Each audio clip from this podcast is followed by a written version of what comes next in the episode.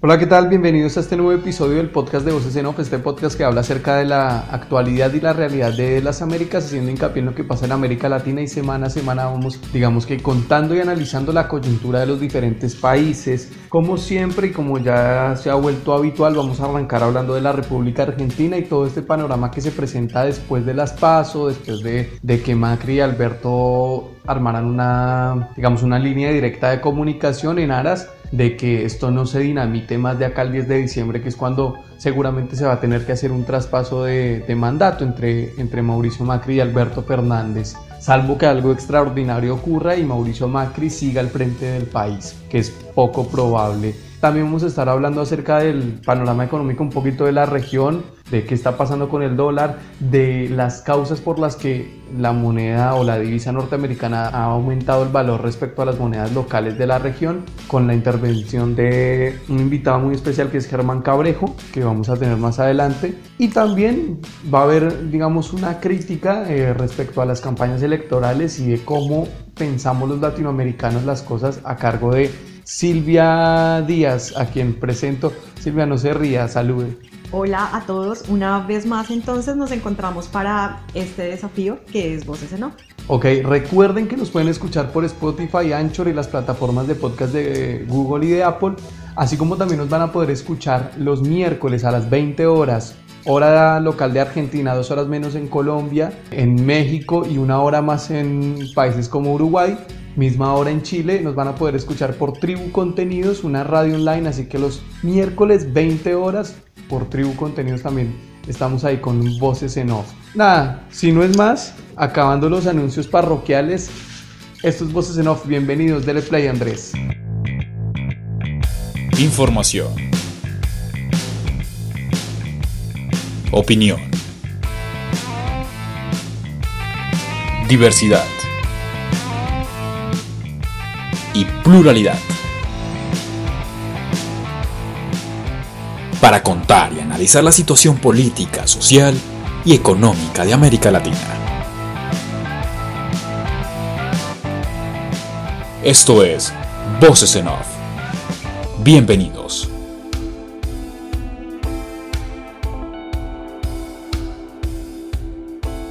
Bueno, como les decíamos, vamos a empezar con lo que está pasando en la coyuntura de la República Argentina. Se dieron las primarias abiertas, simultáneas y obligatorias. El 11 de agosto pasado ganó Alberto Fernández. En el escrutinio final, Alberto Fernández alcanzó a sacar 50 puntos y Macri quedó con 29. Así que la diferencia es mucho más que los 15 puntos de los que habíamos hablado la semana anterior. Obviamente se presentaron muchos cambios en el, dentro de las medidas que toma el gobierno. El miércoles de la semana anterior se anunciaron siete medidas en principio que tenían que ver con aliviar, digamos, el bolsillo de la clase media electoral que quiere reconquistar Macri en vista de la corrida cambiaria que depositó el dólar de 48 a oscilar entre 60 y 63, dólar que ha ido bajando, estuvo en 59 y que por ejemplo hoy día lunes que estamos grabando se ubicó casi sobre los 55, estaba en 54,8. Así que digamos que el dólar ya ha ido oscilando, pero ya superó evidentemente los 50 pesos y de ahí no se va a bajar obviamente. Hay una cosa y es que bueno, se toman unas medidas, unas medidas en las que seguramente el gobierno de Mauricio Macri no cree. Se congela el precio de la nafta, gasolina en otros países, para la gente que por ahí no entiende el término, se congela el, precio del combustible durante tres meses, que en principio había habido un lío con eso, pero finalmente se aprobó. A los empleados que están en relación de dependencia se les va, digamos, a consignar en su sueldo dos mil pesos de más a los empleados públicos se les va a poner 5 mil pesos en el bolsillo y esto va a ser para septiembre y octubre. Y digamos que también se, va todo, se tomaron medidas respecto a la gente que tomó crédito SUBA, que son créditos para vivienda, y la cuota, el ajuste de la cuota, digamos que la variable no va a ser eh, la inflación, sino que va a ser el coeficiente de variación salarial. Es decir, que eso aliviana también a la gente que tomó créditos hipotecarios durante este gobierno mediante el programa UVA para poder adquirir casa, entre otras medidas. Esto como en principio el gobierno determinó hacerlo para, digamos, bajar también los ánimos de la gente porque la corrida cambiaria del día lunes después de las elecciones fue tremenda y devaluó un montón la moneda. 25% se devaluó el peso argentino. Dentro del gabinete y las consecuencias políticas de toda esta crisis que se vino acrecentando durante la última semana ha sido la renuncia del ministro de Hacienda, eh, Nicolás Duhovne, quien ha decidido precisamente eso, renunciar mandándole una carta al presidente diciendo que mediante los resultados de las PASO y teniendo en cuenta que la gente votó con el bolsillo y en contra de las políticas económicas que venía llevando el gobierno adelante, decide dar un paso al costado, además entendiéndose también que Duhovne no estaba de acuerdo con las medidas que, que está tomando el gobierno que acabamos de decir. Es por eso que en su lugar el ministro de Economía de la provincia de Buenos Aires, el señor Lacunza, ha tomado este cargo y mañana, día martes, seguramente cuando escuchen esto ya habrá, ya habrá estado eh, juramentado el nuevo ministro de, de Hacienda por el presidente Mauricio Macri. Y en este sentido digamos que es la única cabeza que rueda del gabinete de Macri, teniendo en cuenta que a Mauricio no le gusta cambiar mucho de, equipo, pero en el Ministerio de Hacienda ya ha tenido, este es su segundo cambio. Recordemos que el gobierno empezó con Alfonso Pratgay, después viene Duhovne y ahora para terminar en estos que le quedan a Macri cuatro meses, viene la Cunza, de quien han hablado muy bien los economistas. También otro, otro digamos, dato que hay que dar es muy importante es la suspensión de la campaña de Roberto Labaña, que se consolidó, digamos, como la tercera fuerza después de Fernández y Macri con un 8% en las elecciones, ha decidido suspender sus actividades electoralistas teniendo en cuenta la crisis que se ha venido dando y ha dicho y le aconsejó a los otros candidatos suspender la, la campaña política, obviamente no lo hicieron y ha aconsejado también al presidente que se dicte una emergencia sanitaria y alimentaria, teniendo en cuenta obviamente la situación, ¿no? Y es que esto, a la subida del dólar incrementa incrementa el número de pobres, porque recordemos que en la Argentina las tarifas de los servicios públicos están dolarizadas, aumenta la inflación y aumenta los precios y demás. Por eso, estas medidas que digamos son un parche que en cierta parte le va a funcionar a la gente, pero vamos a ver cuál va a ser el costo también de ello, porque el Estado es quien tiene que correr con los gastos de las cosas que, que no van a dejar, a ver cómo decirlo, el Estado tiene que pagar la diferencia, por ejemplo en los créditos UBA, entre el ajuste que debe ser por inflación de las cuotas y la variable que se va a manejar ahora. Entonces esa plata tiene que salir obviamente de las arcas del Estado y en dicho caso, cuál va a ser el impacto que va a tener después del 31 de diciembre cuando dichas medidas dejen de estar en rigor. Entonces es una situación complicada. Los datos económicos o los datos de la gestión de Macri no son buenos. El dólar subió un 359% durante la gestión de Nicolás Duhovne, que estuvo al frente del ministerio a partir de enero de 2017. Entonces es una barbaridad, es tremendo. Y con estas medidas no todo el mundo está de acuerdo. Los gobernadores de la oposición rechazan las medidas que anunció Mauricio Macri y podrían ir a la justicia. Lo que ellos piden es que haya una reducción en la coparticipación que significan las devoluciones y rebajas de ganancias, monotributo e IVA, porque recordemos que se baja también el impuesto a las ganancias a los trabajadores, los productos básicos de la canasta familiar quedaron sin IVA también, eso está dentro de las medidas y obviamente como les decíamos, entonces los gobiernos de las diferentes provincias del país, así como el gobierno nacional, tienen que hacerse cargo de subsidiar, digamos, estas medidas. Internamente, claro. Dicho esto, los gobernadores no están de acuerdo porque entonces eso daña la caja que tiene cada provincia. Claro, su reserva para poder afrontar, digamos, esta situación. Exactamente, y muchos han dicho que se quedaron, que el bancar estas medidas hace que por ahí se queden sin plata para pagar sueldos. Okay. Recordemos que en la Argentina las provincias viven mucho del, del empleo público, Sí. entonces es complicada. La situación es así, se tomaron 10 medidas en total económicas, se fue Duhovne, entró la CUNSA y entonces entramos en esta última fase del gobierno de Macri con Alberto Fernández que se ha mostrado abierto al diálogo con Mauricio, pero que también ha criticado ciertas cosas. Veremos qué ocurre y veremos cómo sigue el tema del dólar porque ha oscilado mucho. Entonces, el tema es que se te puso a 63 en un punto el lunes pasado, hoy El está a miércoles, 50 el y... llegó al, al 63. Claro, y después hoy está en 55, Sí. más o menos. El tema es que ya la devaluación se hizo con el precio que quedó del lunes. Sí, es decir, o sea, como que cuando entra obviamente un precio más alto a cotizar, y no solo pasa aquí en la Argentina, sino a nivel mundial, ese es el que se tiene en cuenta para saber hasta qué grado se devaluó la moneda. Ya Exactamente, entonces, porque hay una cosa fundamental, ¿no? Y es que los precios suben. Si sube el dólar, te suben los precios. Si Se baja el dólar, no te bajan los precios. No, ah, no, no, para nada, no, ya quedó así, o sea, es básico, es un ejercicio que yo creo que todos los ciudadanos de a pie hemos hecho. Yo hace unas horas estaba investigando un producto que quería eh, comprar en Mercado Libre y la semana pasada estaba a un precio y hoy casi se me duplicó. 2.500 y después lo miraste, está en 4.500. 4.500. Y después no lo vas a encontrar a No, ya de ahí 4.300. no baja, no.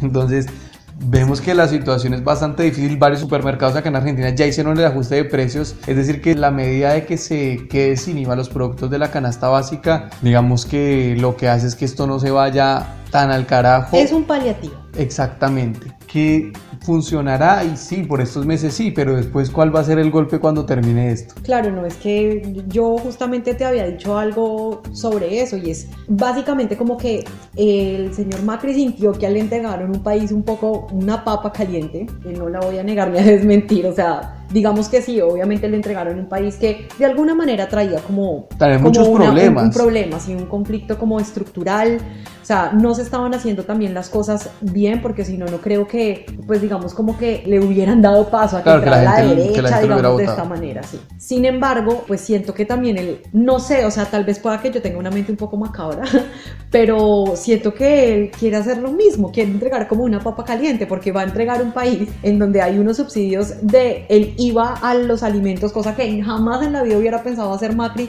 estando, digamos, en una situación diferente. Hace dos años te lo juro que no hubiera No, ni loco, no se pensaba nunca. Por ejemplo, lo de los auxilios de los dos mil pesos que van a recibir eh, los trabajadores en relación, de dependencia. O sea, ese tipo de cosas él no las hubiera pensado jamás. Entonces va a entregar un país supuestamente con esos auxilios que nosotros quisiéramos que no lo prolongaran, pero claramente no se puede porque no es la manera en la que se sostiene un país. Además, no hay plata para hacer eso. Exacto. O sea, estamos, fíjate que estamos en una, época, o sea, en un tiempo de crisis, en un país quebrado, que hace unas medidas que, o sea, yo sé que esto va a sonar antipopular lo que voy a decir. Quizás por ahora sí es lo conveniente. El problema es después. O sea, ¿cómo, ¿cómo van a quedar los precios después de que termine este, este sortilegio, este, este estilo de hechizo en el que estamos durante estos meses para poder eh, paliar la devaluación que se dio después de las elecciones? ¿Y cómo va a recibir el país Alberto Fernández y cómo se va a empezar a manejar en octubre, cuando en, a partir de enero, cuando estas medidas dejen de estar en vigencia? Entonces eso es a lo que voy, o sea,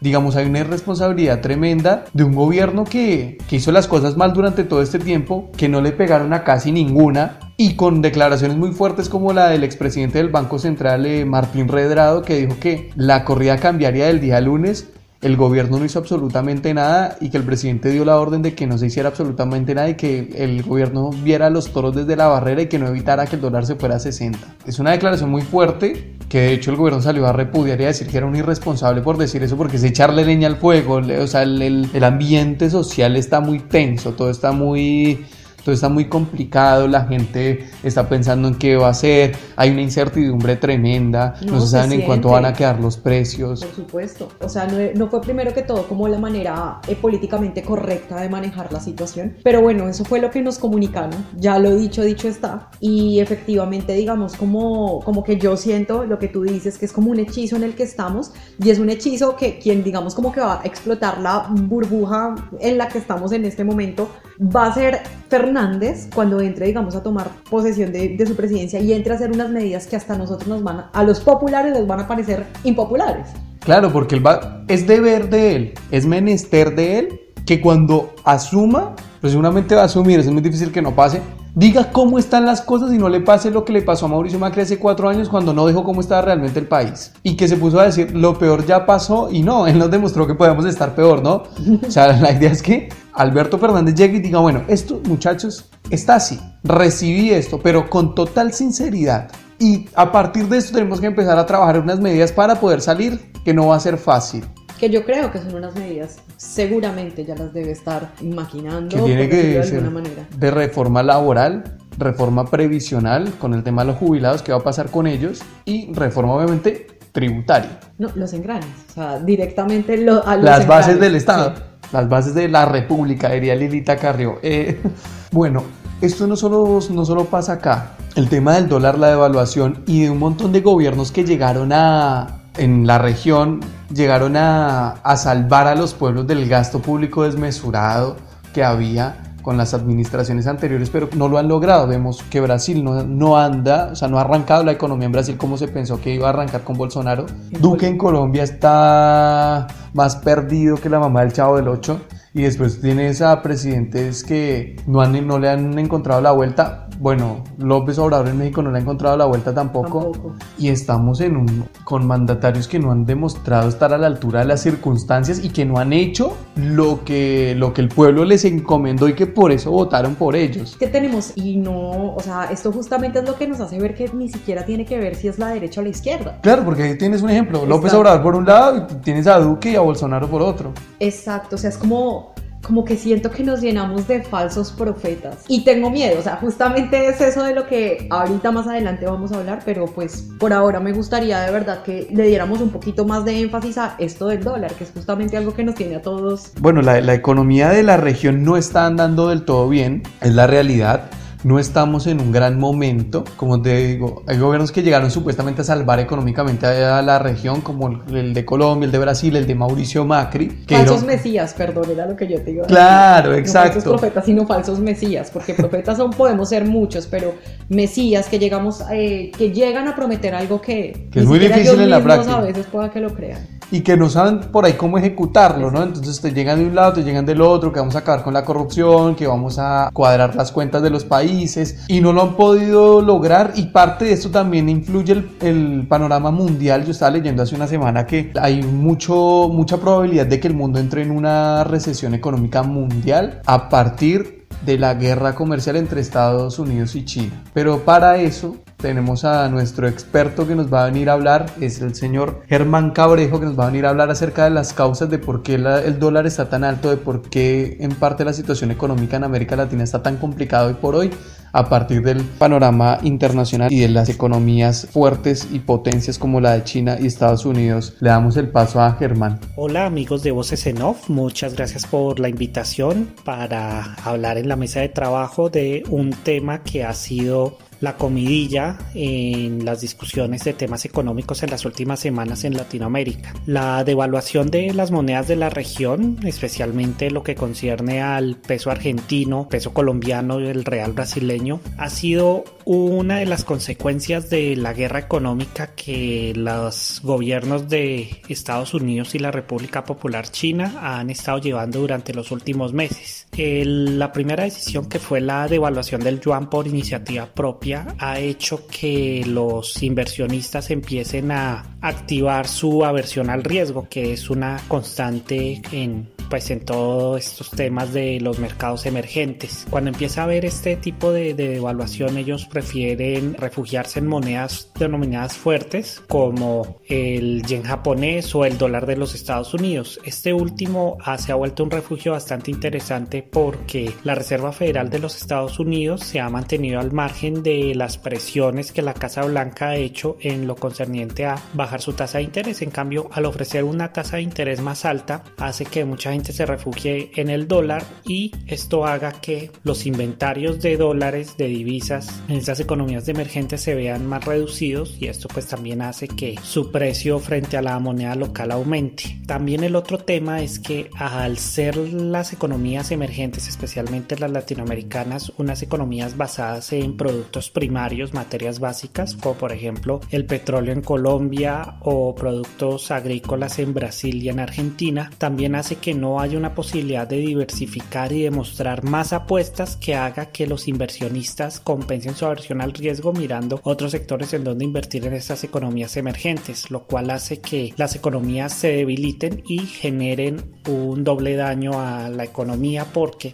por un lado están empezando a retirar sus inversiones con lo que se llevan, venden llevan sus dólares y empiezan a reducir el inventario y adicionalmente también al buscar invertir en dólares los pocos inversionistas que quedan empiezan también a reducir el disponible de, divisas. Realmente lo que hay que mirar acá es ante la situación pues de una moneda más cara frente a las divisas como el dólar solo queda la alternativa de apostarle a exportaciones pero siempre pues considerando el tema de materias básicas ante la imposibilidad de ofrecer otro tipo de productos. En todo caso, eh, aquí puede haber una oportunidad para las, las exportaciones. Ya veremos cómo evoluciona el tema de la guerra comercial en la cual tanto el presidente Trump como el presidente Xi Jinping creen estar llevando la delantera. Muchísimas gracias por la oportunidad y recuerden seguir escuchando Voces en Off. Me llamo Germán Cabrejo y los saludo desde Bogotá, Colombia. Hasta una próxima oportunidad. Muchas gracias gracias a Germán Cabrejo por la intervención que tuvo muy completa la explicación y nos ayuda a entender del porqué también de las cosas, ¿no? Que a veces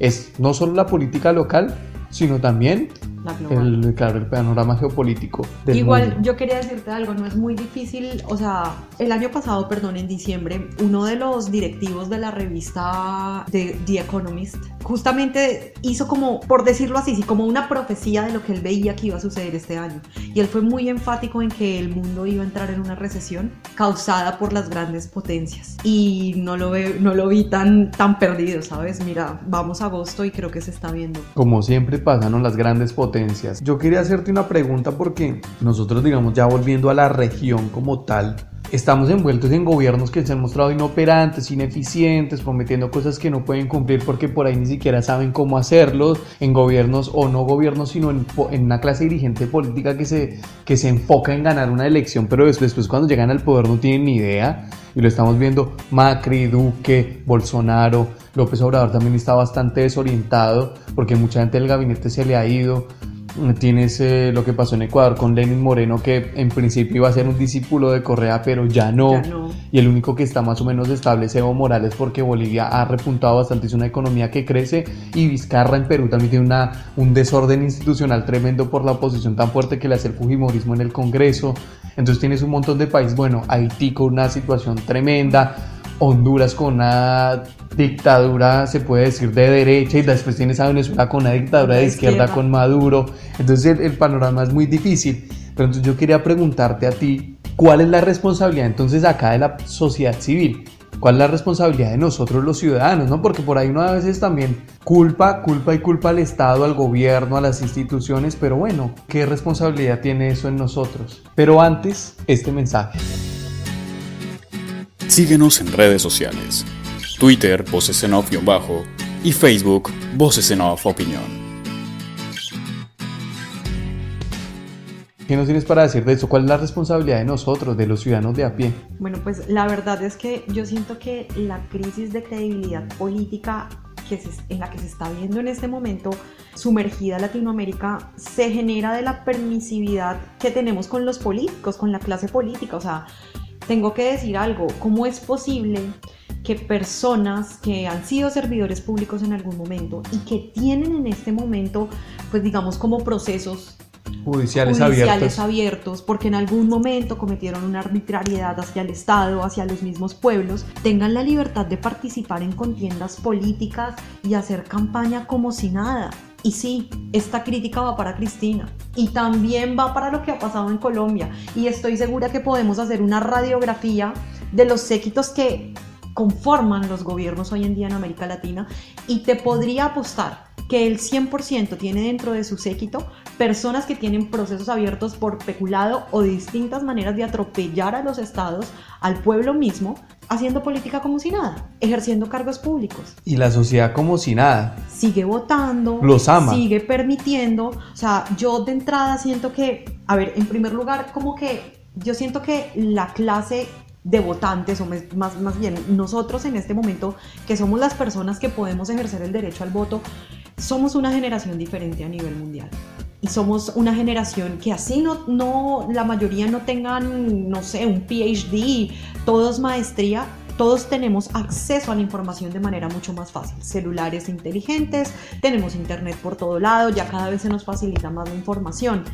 Entonces, es mi pregunta, ¿cuál es, o sea, cuál va a ser nuestra excusa esta vez? Porque yo siento que lo que yo quiero rebatir es hoy es como todas las ideologías políticas que a nosotros nos han parecido más fáciles seguir y que son las dueñas actualmente de los sismos. Entonces está el chavismo, el peronismo, el uribismo, el kirchnerismo y todos esos sismos que tienen nombre y apellido. ¿Por qué carajos permitimos que aún sigan llegando a esferas políticas en donde se les pueda escoger. Mira, si bien están en un proceso político y hasta que no se demuestre que son culpables, no se les puede, pues digamos, eh, señalar, por lo menos siento que sí deberían quedar vetados políticamente hasta que no se arregle su situación, porque estamos buscando nosotros como eh, resultados diferentes y la fórmula es la misma. Escoger a personas, escoger partidos, escoger em, representantes que nos han hecho lo mismo.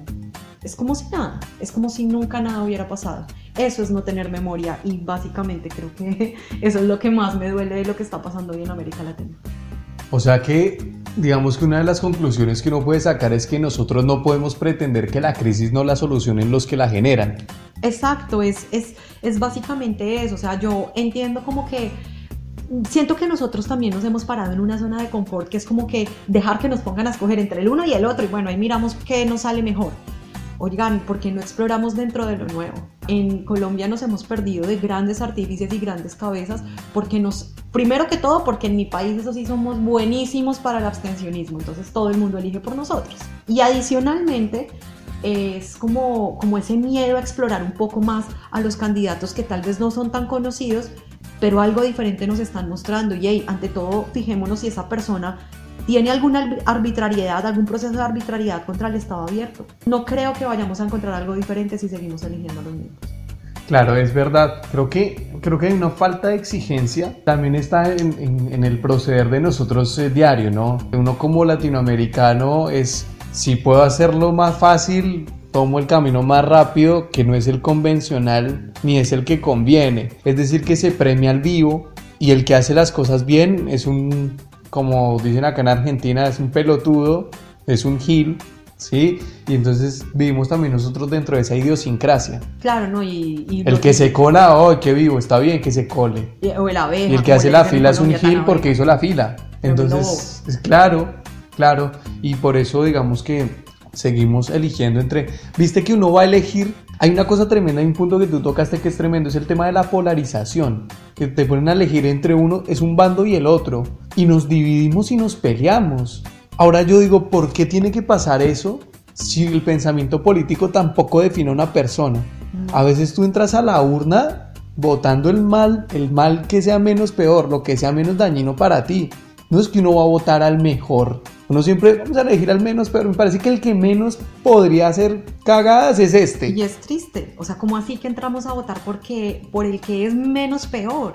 Y es justamente porque nos dejamos llevar a ese punto. Es lo que yo tengo entendido. Mira, ahorita la tecnología ha hecho también, o sea, ha hecho que se nos facilite, pero también que nos apereza. O sea, nosotros como que le hemos agarrado también pereza a muchas cosas gracias a la tecnología. ¿Tú no crees que también se ha radicalizado un poco el tema de que la tecnología o las redes sociales han ayudado también a que esas ideologías que están ancladas desde hace mucho tiempo eh, sean más masivas y se radicalice más? Claro, por supuesto, y es justamente por esto que te digo, porque estamos utilizando las herramientas que tenemos a nuestro favor de una manera errónea. O sea, por ejemplo, yo recuerdo que cuando en Bogotá se iba a escoger el último candidato a la, a la alcaldía, había una aplicación que se inventaron en donde tú ponías qué era lo que estabas buscando en un candidato sin importar el nombre, ¿sí? Entonces tú que buscas que sea un candidato que, eh, pues digamos, como que sea honesto, un candidato que sea elocuente con lo que está proponiendo, un candidato que ojalá no tenga, digamos, ningún proceso abierto. abierto. Bueno, mejor dicho, tú tenías el derecho o más bien como la posibilidad de escoger diferentes aristas de lo que tú estás buscando de la persona. También te ponía, por ejemplo, que cuáles eran, digamos, como los fuertes que tú necesitabas que tuviera ese candidato. Entonces, por ejemplo, que le diera un poco más de importancia a lo que tiene que ver con los procesos de mm, eh, seguridad en las calles, un poco más de recreación. Bueno, cada persona tenía a su criterio escoger qué era lo más importante que necesitaba un candidato para que lo representara y la aplicación le votaba dentro de los cuatro o cinco que estuvieran detrás de la alcaldía cuál era el que más se parecía. Primero hay personas que ni siquiera conocieron la aplicación y hubo otras que simplemente como no, o sea, como no quedó de pronto el partido del que confiaban, entonces no servía.